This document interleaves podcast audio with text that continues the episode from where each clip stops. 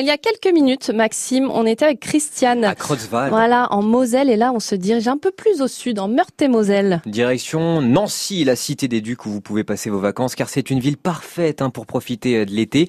Alors la ville se trouve dans une cuvette à côté euh, des bords de Meurthe, dans une, c'est au XIe siècle d'ailleurs hein, que Gérard d'Alsace, duc de Lorraine, décide de créer une étape entre Metz et Saint-Nicolas-de-Port en faisant construire un bourg fortifié à l'emplacement de l'actuel quartier Saint-Ève.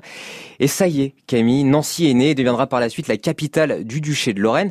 Mais au XVe siècle, en 1477 précisément, règne comme une ambiance de Game of Thrones. Vous forcément de la série Bien sûr. Parce que voilà, à l'époque en France, les souverains, eh bien, ils se castagnent hein, pour agrandir leurs terres. Et la Lorraine est très attractive pour le duc de Bourgogne, Charles le Téméraire, qui tente d'attaquer la ville de Nancy, dirigée par le duc de Lorraine, René II. Mais cette bataille de Nancy va inspirer l'emblème de la ville, qui est le chardon, car comme la fleur qui s'y frotte s'y pique. Et un tableau de de la Croix évoque cette bataille et la mort de Charles le Téméraire, est d'ailleurs présente au musée des Beaux-Arts de Nancy. Mais Nancy n'est pas qu'une ville chargée d'histoire, c'est aussi une ville gastronomique avec euh, les macarons qui ont fait la fierté de la ville en 1850. Mais l'autre incontournable, eh bien, c'est le baba au rhum, qui vient du plus grand duc lorrain et roi de Pologne, Stanislas Lesinski, qui en avait marre de manger des madeleines trop dures. Il y a d'ailleurs une place hein, qui porte son nom. On ne dit pas une place, Ah. Camille Hainaut. On, on dit On la dit pas plus- Camille Hainaut, on dit Camille Esnault. Eh ben voilà, Camille Esnault, on dit que c'est la plus belle place du monde. Et au-delà, c'est la place Stanislas Ah, bien avec sûr, ses fameuses oui. grilles en or qui cumulent les symboles liés à la France à l'époque. On y voit les fleurs de lys de la monarchie, le soleil du roi soleil. Et ce qui tient les réverbères, eh bien, ce sont euh, des coqs euh, gaulois.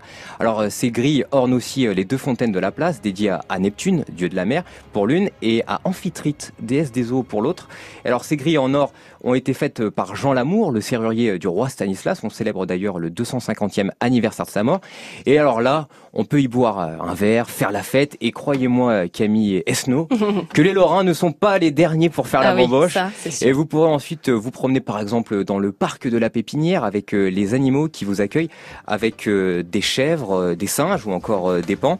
Et à proximité de cette place, à moins de 200 mètres, se trouve le marché couvert de la ville où vous pouvez faire vos courses avec France Bleu, puisque c'est France Bleu qui accompagne le marché. Et j'en profite pour saluer Lulu du marché et Édouard Le Boucher qui nous écoute sur le 100.3. Voilà, on salue Lulu. Merci beaucoup Maxime.